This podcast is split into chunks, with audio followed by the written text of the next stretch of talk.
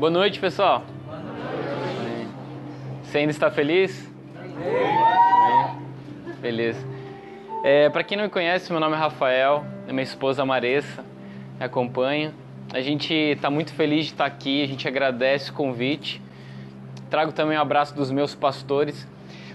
Eu não prego desde o ano passado, que não faz muito tempo, mas faz um pouquinho de tempo. Mas é a primeira vez que eu vou pregar e falar isso. Eu trago o abraço dos meus pastores. É. Antes eu, tragava, eu, tra, eu trazia o abraço do meu pastor, agora é meus pastores. Rubem Penha, Gutierrez, Luciano Subirá, Marciano Hortêncio e Farley Labati. Eu falei isso não para não para impressionar você, mas para gerar uma inveja de verdade.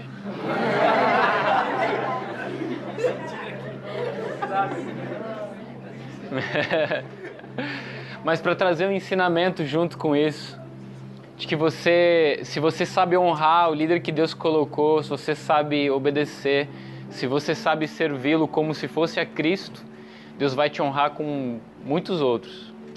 Porque na verdade um homem de Deus não se mede por quantas pessoas o seguem, mas por quantas pessoas estão sobre ele. Quantas pessoas têm algo a dizer a seu respeito, não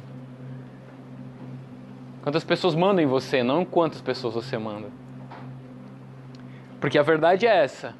A verdade é que quanto mais submissão você tem, mais autoridade você vai ter. E esse é o princípio do reino. Amém?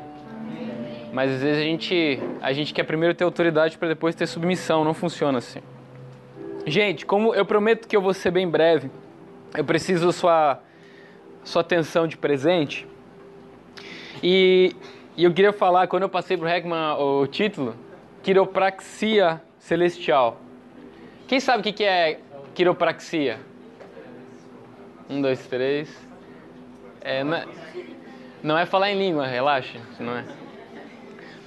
Para, é, quiropraxia é uma técnica de realinhar o corpo. Né? A, a quiropraxia é, uma, é, uma, é um estudo da medicina, da fisiologia, que é o movimento, de que assim como um carro que você tem que fazer balanceamento, geometria, o nosso corpo também ele fica desalinhado.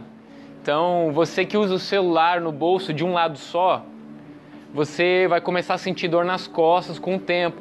Aí você vai no quiroprático, ele vai dizer, ó, oh, você precisa revezar. Obrigado você precisa revezar. Porque senão você vai pender sempre o corpo para um lado. É, então, é, quando, quando o Espírito Santo começou a me falar sobre isso, era isso que eu queria trazer essa noite. Eu queria trazer uma ideia de. A gente, quando a gente fala de realinhar, a gente sempre pensa em realinhar com Deus. E é fato, mas antes da gente realinhar com Deus, a gente precisa re, se alinhar como corpo. Porque nós somos corpo de Cristo, amém? Abra comigo em Efésios capítulo 4, por gentileza.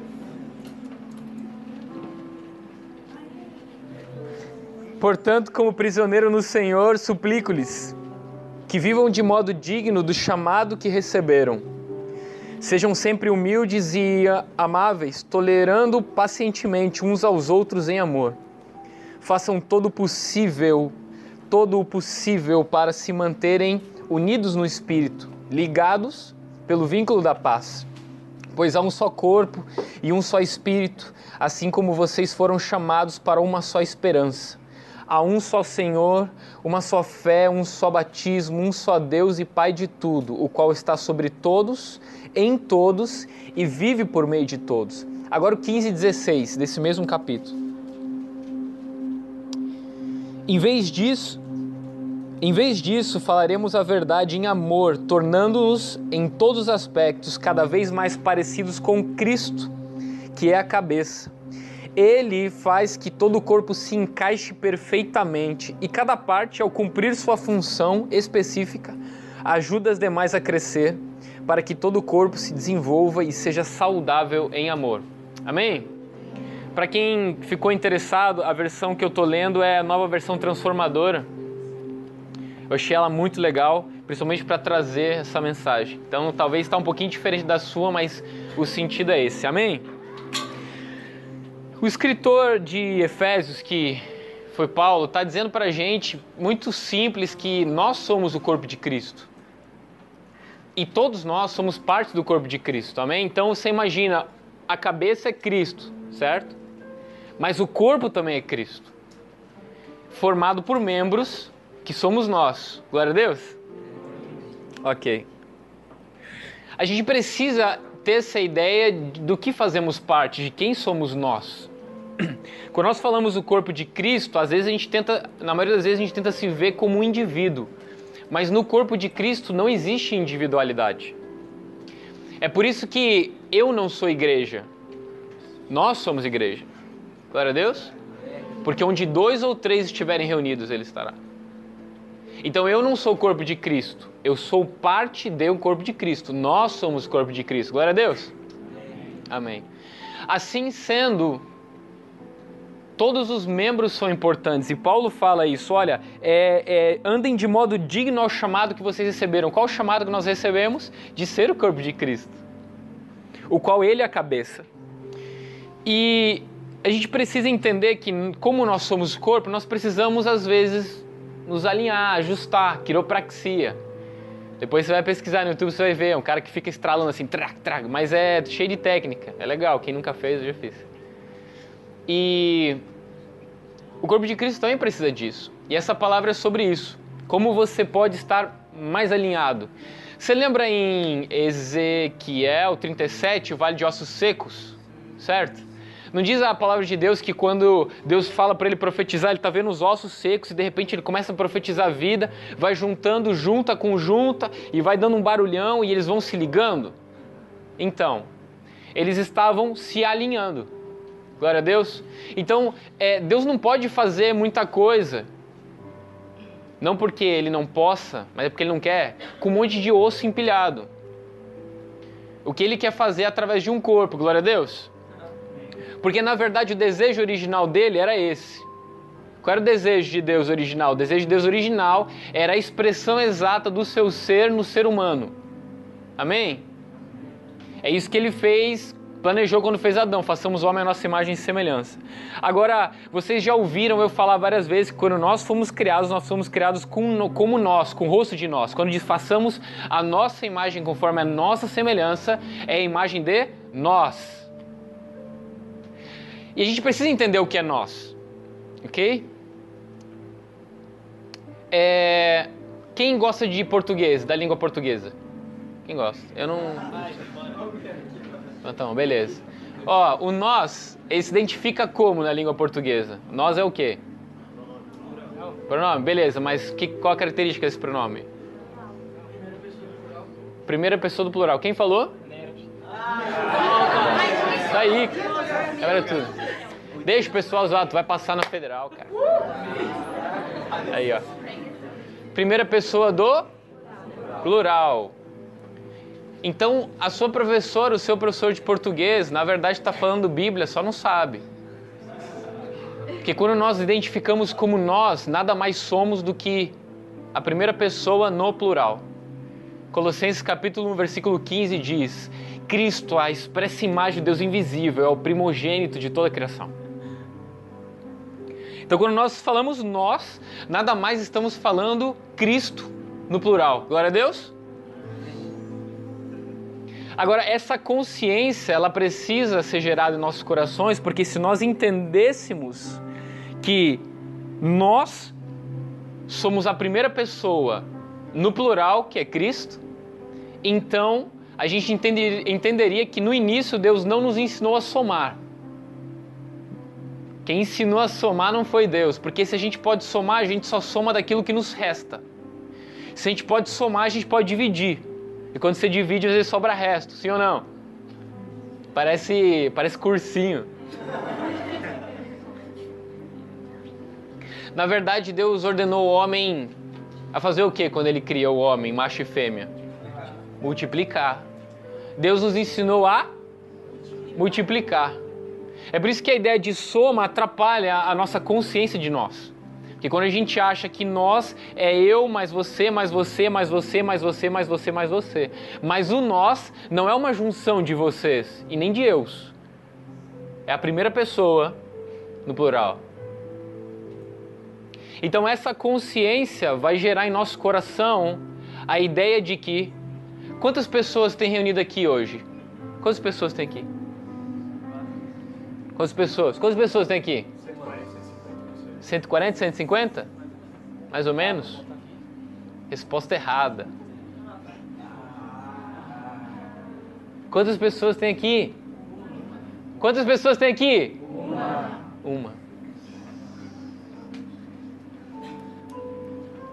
Porque a verdade do Evangelho de nós é eu vezes, na verdade, é Cristo vezes você, vezes você, vezes você, vezes você, vezes, vezes, vezes, vezes, vezes, vezes. É Cristo elevado na máxima potência, porque nós é a primeira pessoa no Plural. plural. Eita.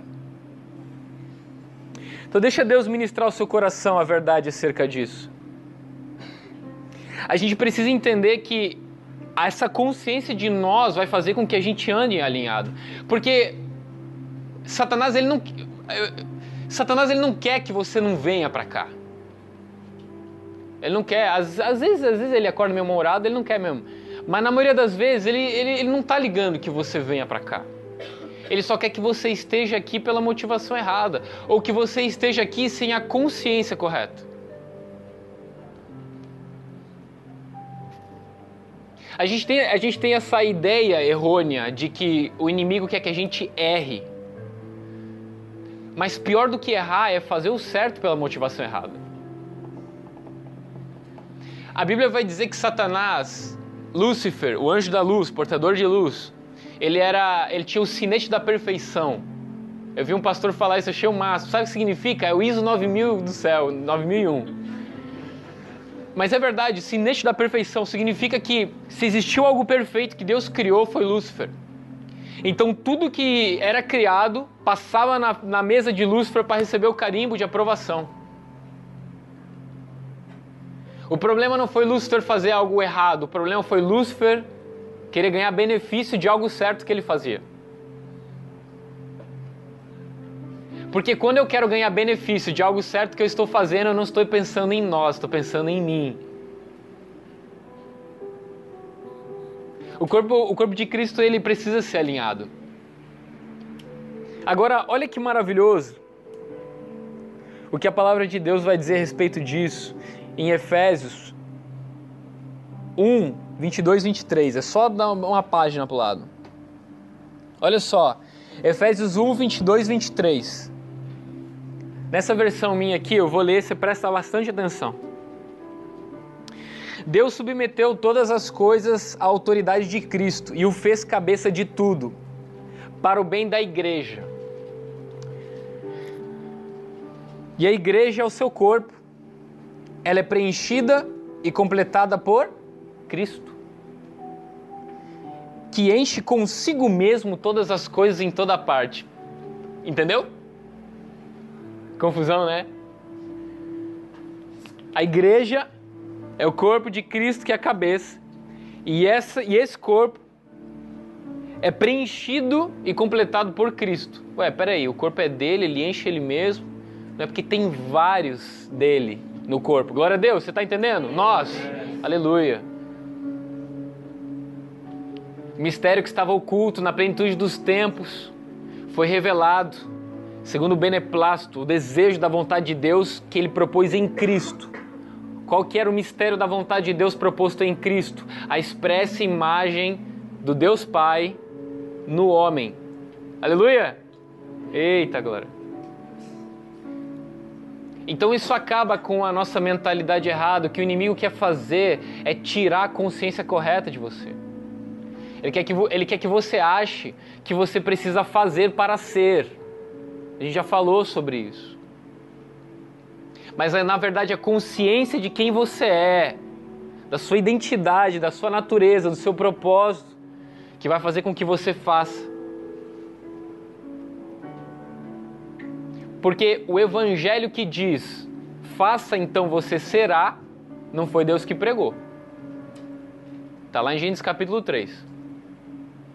Ó, se você comer, você vai ser semelhante ao Altíssimo. Se você fizer isso, você vai ser como Deus. Se você fizer. Não, não é isso. O que o Evangelho veio revelar é a nossa natureza de verdade em Deus. E entendendo quem eu sou nele, agora eu consigo viver a vontade do Pai que é ser a expressa imagem do seu ser. Glória a Deus! Amém. Aleluia!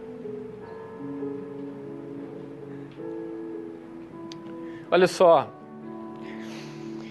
o corpo é alinhado para que ele possa andar de maneira saudável e exercer o propósito do Pai, que é ser a expressa imagem do seu ser na terra.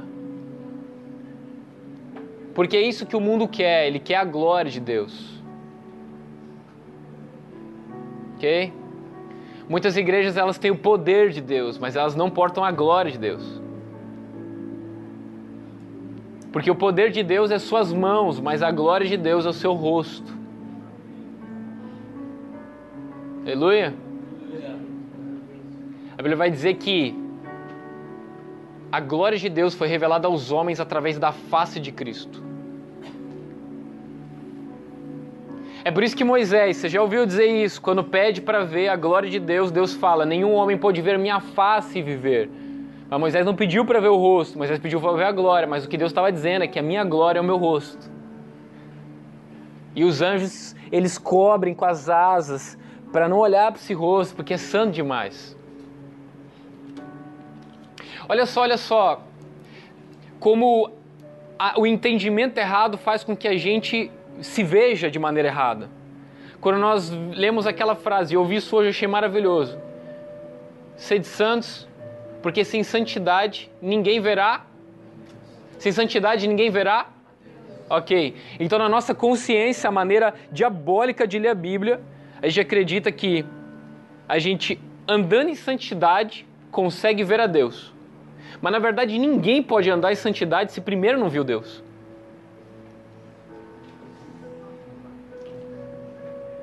Então você sempre vai ter uma consciência de que algo te falta. E Deus nunca te lembra do que te falta. Gênesis capítulo 3, ele chega para Adão e fala: Adão, onde você está? Me escondi porque estava nu e tive medo. Ouvi você vindo. Aí Deus perguntou: Quem disse que você estava nu? O que Deus queria dizer para ele é: Quem falou para você que te falta algo? Porque eu nunca te disse o que te faltava. Porque no caso faltava roupa. Eu te digo o que você tem, eu te digo o que você é.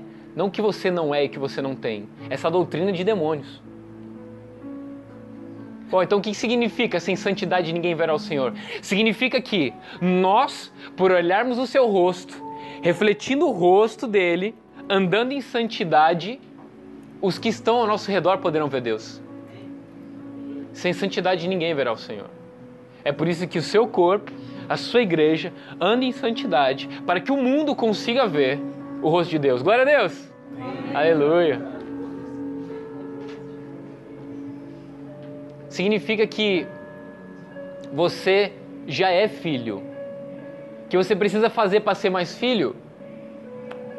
Você precisa entender a filiação correta. Se trata de a identidade que ele te deu. Então, muito rapidamente, já estou terminando. A gente vai fazer uma transição rapidinho para 1 João.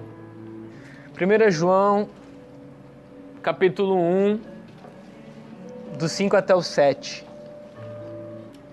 Diz assim: Esta é a mensagem que ouvimos dele, ou seja, de Cristo, e que agora lhes transmitimos. Deus é luz e nele não há escuridão alguma. Portanto, se afirmamos que temos comunhão com Ele, mas vivemos na escuridão, mentimos e não praticamos a verdade. Mas se vivemos na luz, como Deus está na luz, temos comunhão uns com os outros, e o sangue de Jesus, seu Filho, nos purifica de todo pecado. Queridos, olha só que maravilhoso isso. O que João está dizendo assim, ó, Deus é luz e nele não há trevas. Quem anda nas trevas logo não tem comunhão com ele. Porque nele não pode haver trevas. A gente entende quando a gente é muito simples falar sobre santidade. Eu já falei sobre isso, vou repetir. Eu não falo sobre coisas novas, eu falo sobre a mesma coisa de jeito diferente. Porque se a gente conseguir entender pouco, mas entender entender poucas coisas, mas entender muito poucas coisas, vai transformar a nossa vida, amém? O que eu estava falando? Andar na luz. Santidade. Santidade. A Bíblia diz que nós nos transportou do reino das trevas para o reino do Filho do seu amor, certo? Diz que nos reconciliou com Deus, nos religou, amém? Então, ele nos integrou de novo Integridade, vocês já ouviram falar isso? Integridade, duas partes se tornarem um. Agora isso aqui está íntegro. Isso aqui está separado. Isso aqui está íntegro. Glória a Deus. Se eu ando em integridade com Deus, significa que nós é a primeira pessoa, no plural. Eu não posso andar em trevas, porque nele não há trevas. Amém? Então é por isso que eu ando em santidade. Eu, ando, eu não ando em santidade porque o raio vai cair na minha cabeça. Eu ando em santidade porque eu estou nele, ele está em mim e nele não há trevas. Aleluia! Eita! Significa que eu posso compartilhar da sua santidade. Amém? Para que o seu rosto consiga ser visto por todos ao meu redor através da nossa vida. Aleluia! Esse é o Evangelho. É simples, né? Entendendo isso, a gente vai entender o que aconteceu com Adão. Eu vou passar três pontos bem rápidos de como você não desalinhar-se desse corpo. Tá prestando atenção? Então aqui agora a gente vai correr, ok? Quando Adão peca, Gênesis capítulo 3, a Bíblia diz que ele se esconde. Ou seja, Adão vai para as trevas. Porque você se esconde onde não há luz. Ninguém se esconde onde tem luz. Deus pergunta: Adão, onde estás? Não porque Deus não sabia geograficamente onde Adão estava, mas é porque Deus é luz e nele não há trevas. Então estava dizendo, Adão, você não está aqui comigo na luz.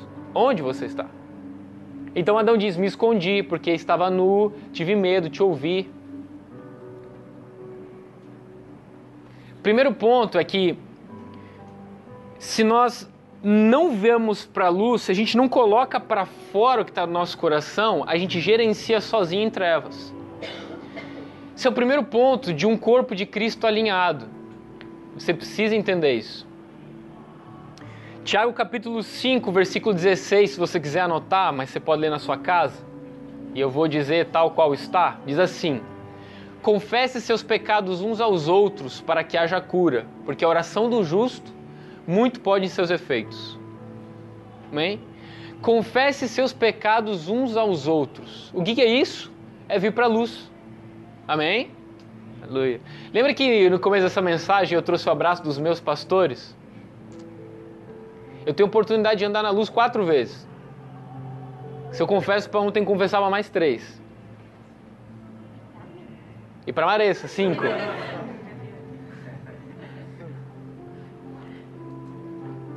É maravilhoso andar na luz.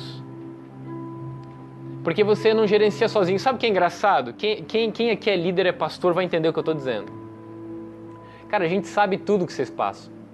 Eu nunca vou esquecer quando eu comecei a andar com o Penha, meu pastor.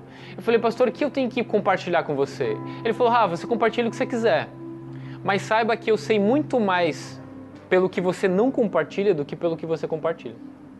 Então, tipo, eles já sabem. Se você vem para a luz, é gerado cura. Andar na luz junto. Olha só, presta atenção, deixa eu, deixa eu exemplificar para você o que é andar na luz.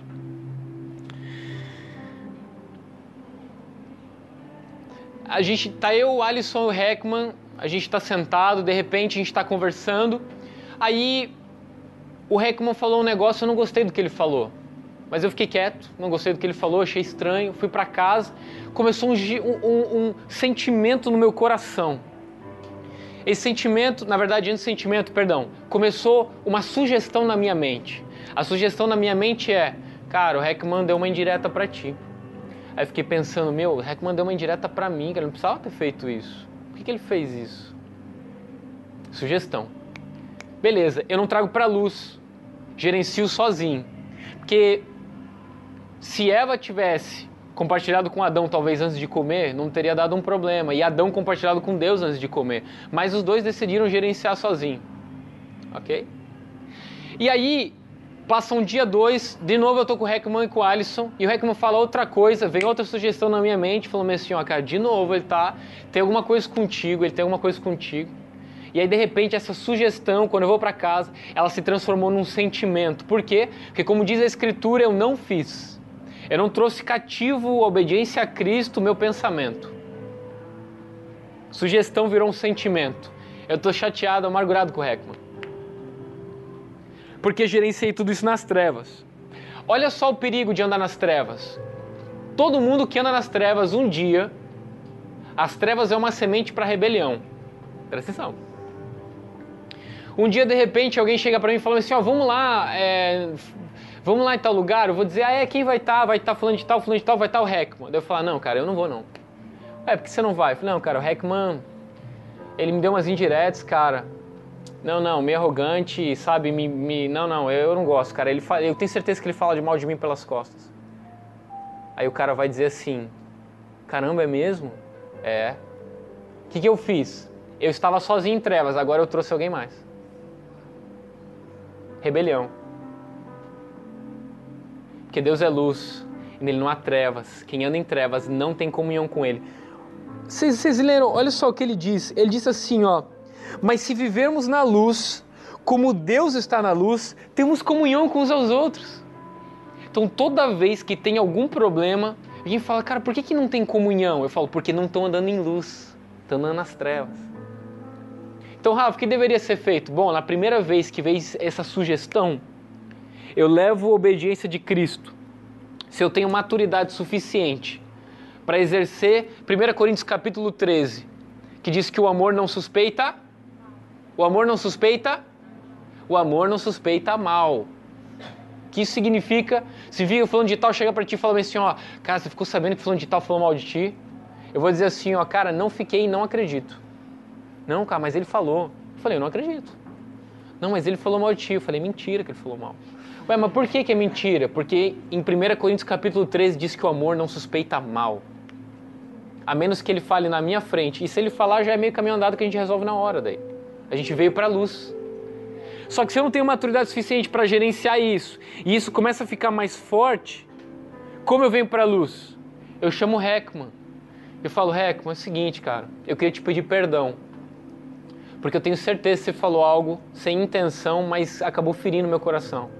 E na hora, porque ele não é tu, não é eu, ele é nós, ele vai dizer: Me perdoa, cara, não tive intenção nenhuma. Os dois vieram para a luz e agora a gente não anda em trevas e tem comunhão um com o outro. Glória a Deus! Ei, aleluia! Se as pessoas soubessem o quão sério é isso, é, é, é muito sério isso.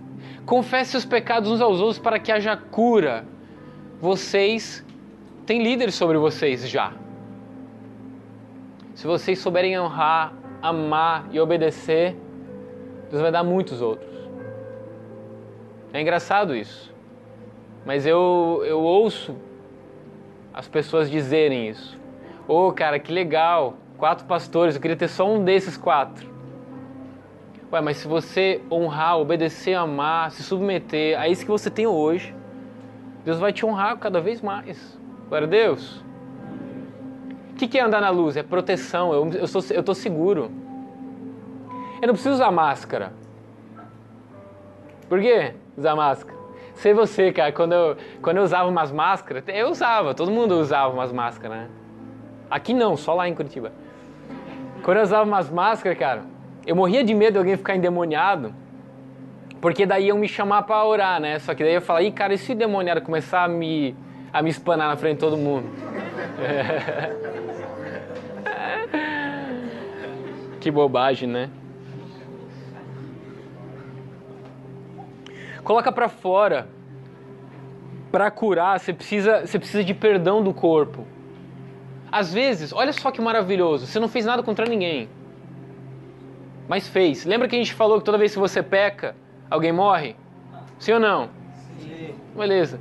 Vou dar um exemplo, ah, sei lá. Ah, esses dias, lembra que eu furei o sinal vermelho? Furei o sinal vermelho. Por que eu furei o sinal vermelho mesmo? Não lembro que eu furei. Furei o sinal vermelho. Cara, eu furei o sinal vermelho, olhei pra Marisa e falei, amor, me perdoa. Ué, mas ofendeu ela? Não, mas ela é corpo de Cristo. Ela é nós. Foi errado. Me perdoa, tá resolvido. Ok? Então de vez em quando você pode chegar. Você fala assim, irmão, me perdoa. Não, por quê? Por quê? Por que eu tenho que te perdoar? Não, cara, me perdoa por causa disso. Não, mas não fez nada para mim. Eu falei, mas eu fiz. Porque quando eu não estou sendo vida, eu estou sendo morte. Se eu não estou refletindo o rosto do Pai, eu estou refletindo o meu. E o meu não te ajuda em nada. Porque um cego guiando outro cego, antes ambos cairão no abismo. Aleluia? Vamos para o próximo. Terminando. Primeiro é confissão, confesse os pecados uns aos outros para que haja cura, porque a oração do justo muito pode seus efeitos. A oração do justo muito pode em seus efeitos. Quando ela é eficaz? A oração do justo é eficaz quando? Quando ela é orada uns pelos outros.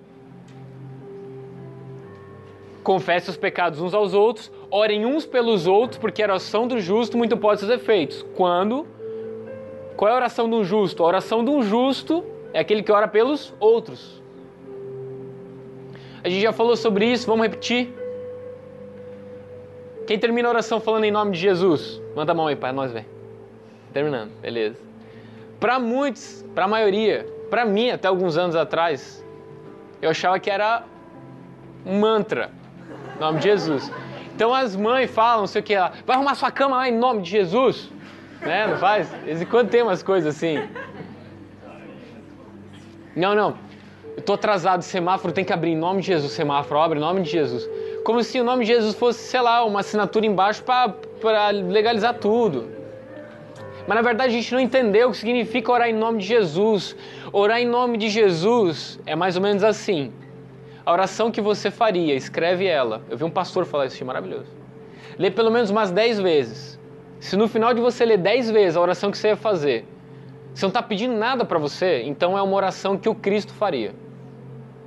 Se é uma oração que o Cristo faria, então você pode terminar dizendo em nome de Jesus.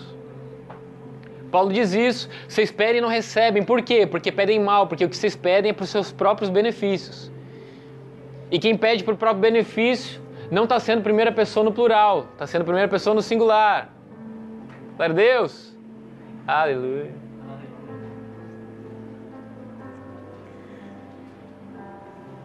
Pulamos, tem que terminar. Servir, segundo ponto. Primeiro, confissão. Segundo ponto, serviço. Serviço vai fazer com que você esteja alinhado com o corpo, mas sirva pelo motivo certo. Ok?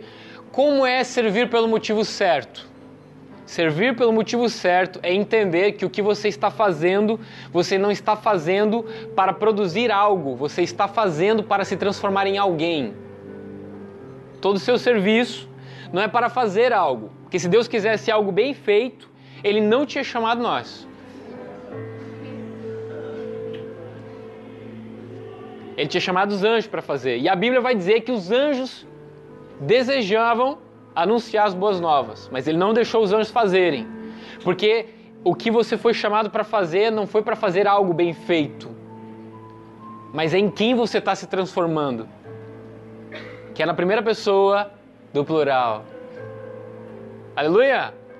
Glória a Deus. Serviço. Eu devia ter deixado o serviço por último. Então eu vou, fazer, vou falar só sobre os dois pontos. O terceiro eu não vou falar, tá? Não, não, é porque eu quero falar do serviço mesmo. Olha só, Lucas 22, 24. Não precisa abrir. Suscitaram também entre si uma discussão sobre qual deles parecia ser o maior. Que contexto é isso? Discípulos na ceia, na última ceia.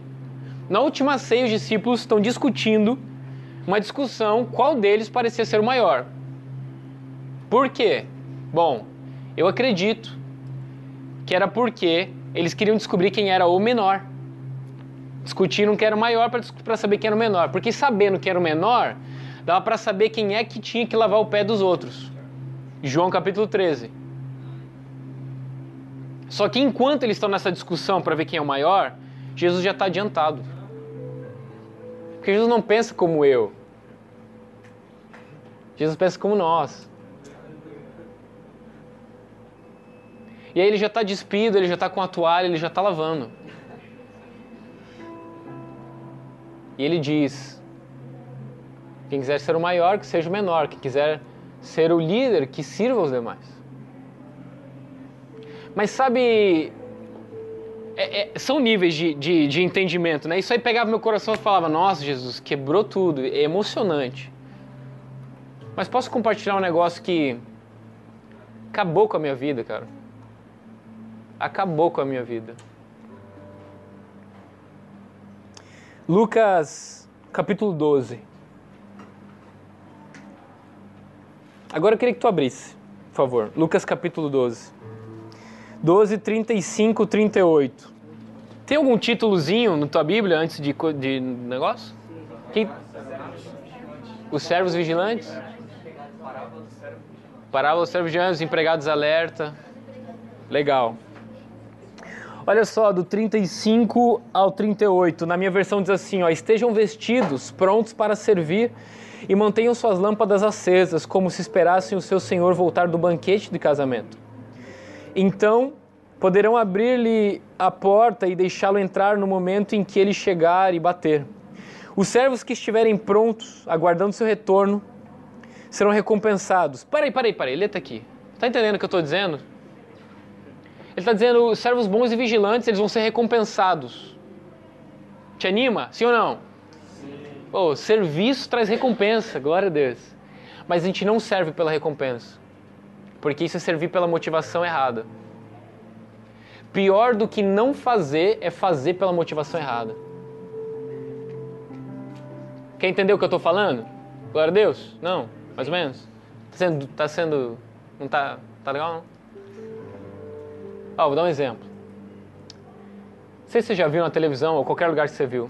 Sabe aquela ideia de. Sabe aquela ideia de. Vem aqui entregar para o Senhor isso, que se você entregar para o Senhor isso, Ele vai te dar novas coisas. Sabe essa, ideia assim? Então, beleza. Se eu pego dinheiro, eu pego dinheiro e falo assim, ó, Deus, eu tô te entregando 50. Tua palavra diz que é semente, ela multiplica. Então eu estou esperando 100. Sabe o que você está dizendo? Você está dizendo que ele é corrupto. É isso que você está dizendo. Nós estamos dizendo. Nós estamos dizendo que ele é corrupto. Porque ele se vende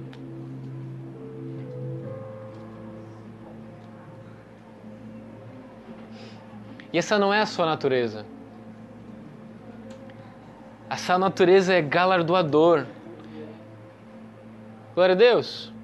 Então por que, que a gente oferta se ele não precisa? Bom, a gente oferta porque a oferta fala do coração do ofertante. Eu oferto aquilo que eu me vejo. Se eu me vejo pouco, eu coloco pouco. Se eu me vejo muito, eu coloco muito. É por isso que a oferta de Deus foi Cristo. Era o que ele tinha de melhor. Ele podia ter dado um anjo, mas ele falou: não, a oferta fala sobre o ofertante.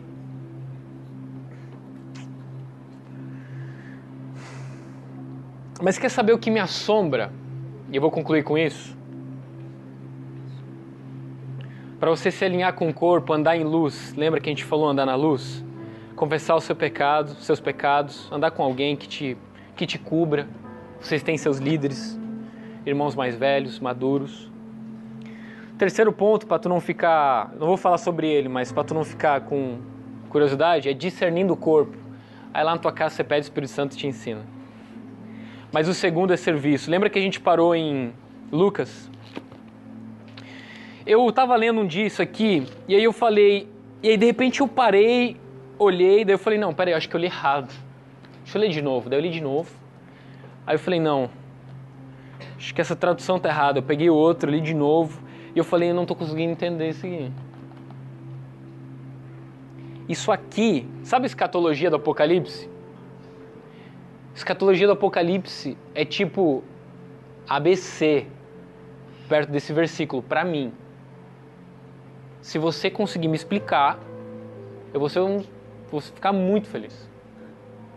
Mas eu não acredito que homem na face da terra consiga explicar isso aqui. Eu achava que todo o serviço de Jesus era apenas para demonstrar exemplo, certo?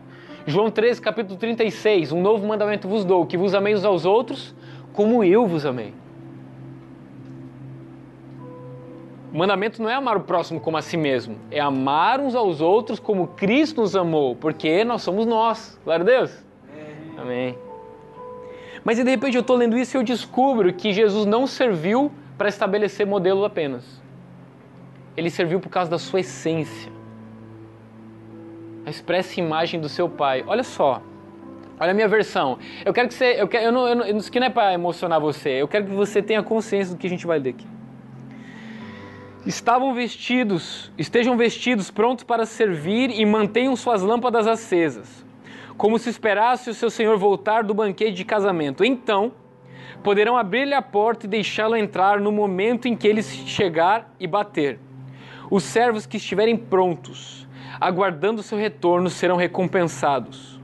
Eu lhes digo a verdade: ele mesmo, quem? O Senhor, se vestirá como servo, indicará onde vocês se sentarão e os servirá enquanto estão à mesa. Você já imaginou as bodas do Cordeiro? Uma mesa maravilhosa.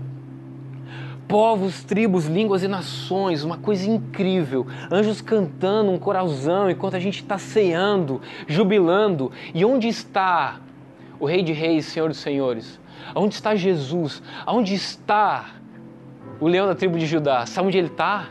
Ele está vestido de servo, servindo de garçom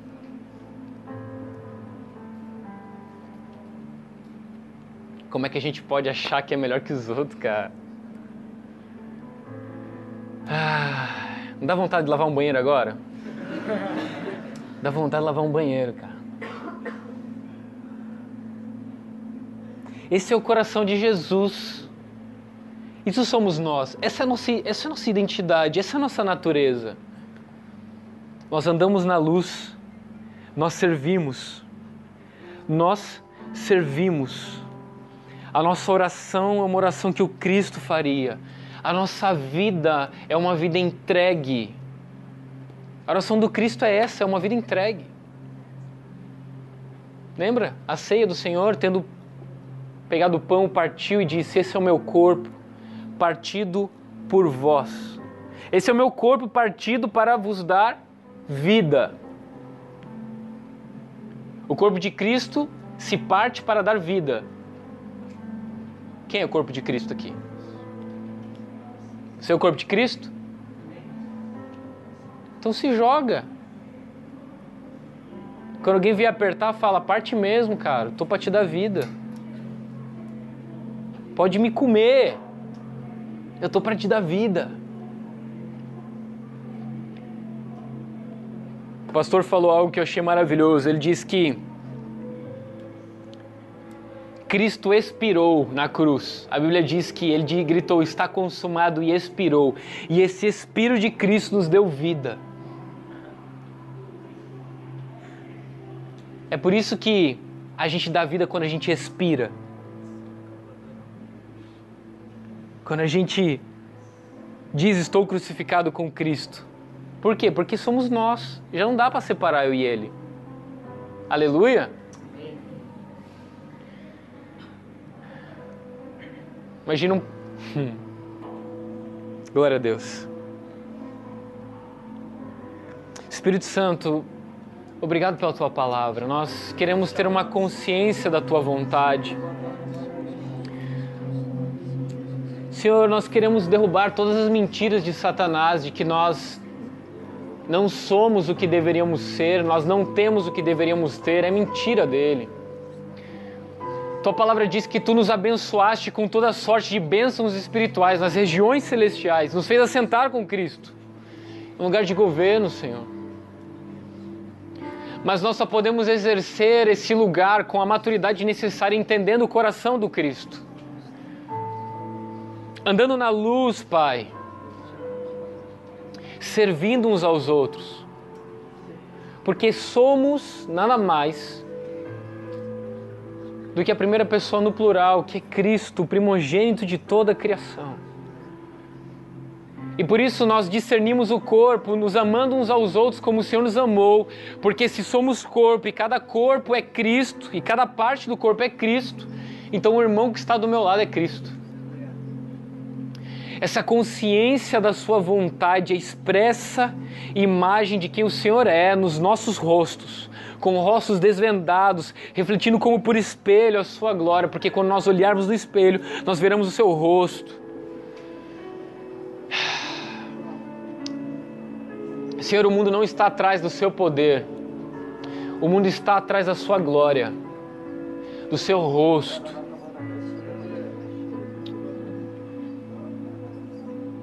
Que a toda a plenitude de Cristo, todo o amor dele, toda a paciência, toda a longanimidade, toda a humildade seja aflorado, Senhor como uma semente que cresce. Ela começa pequena, mas ela não se modifica, ela se transforma, mas a sua essência é a mesma, até se tornar a maior das hortaliças. Nós te queremos, Senhor, mais, mais e mais. Queremos te oferecer, Senhor, tudo. Porque na verdade, Senhor, sem ti nós não temos nada.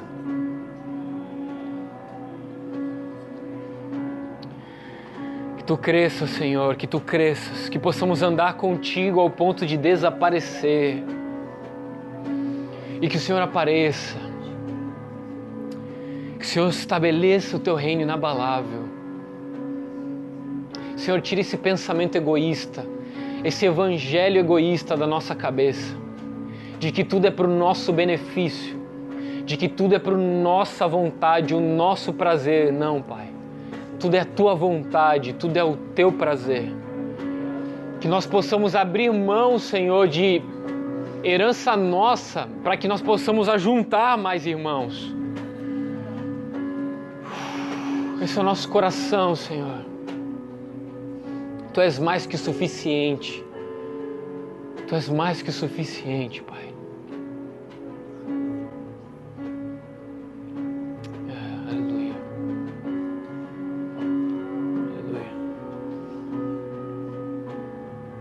queria terminar a gente exercendo isso. Eu sei que é chato, se você, você não precisa fazer se não quiser, eu não, não vou olhar torto, fica tranquilo. Mas eu queria que você, a gente exercesse, terminado fazendo uma prática a respeito disso que a gente aprendeu hoje. Que você fosse Cristo para alguém hoje.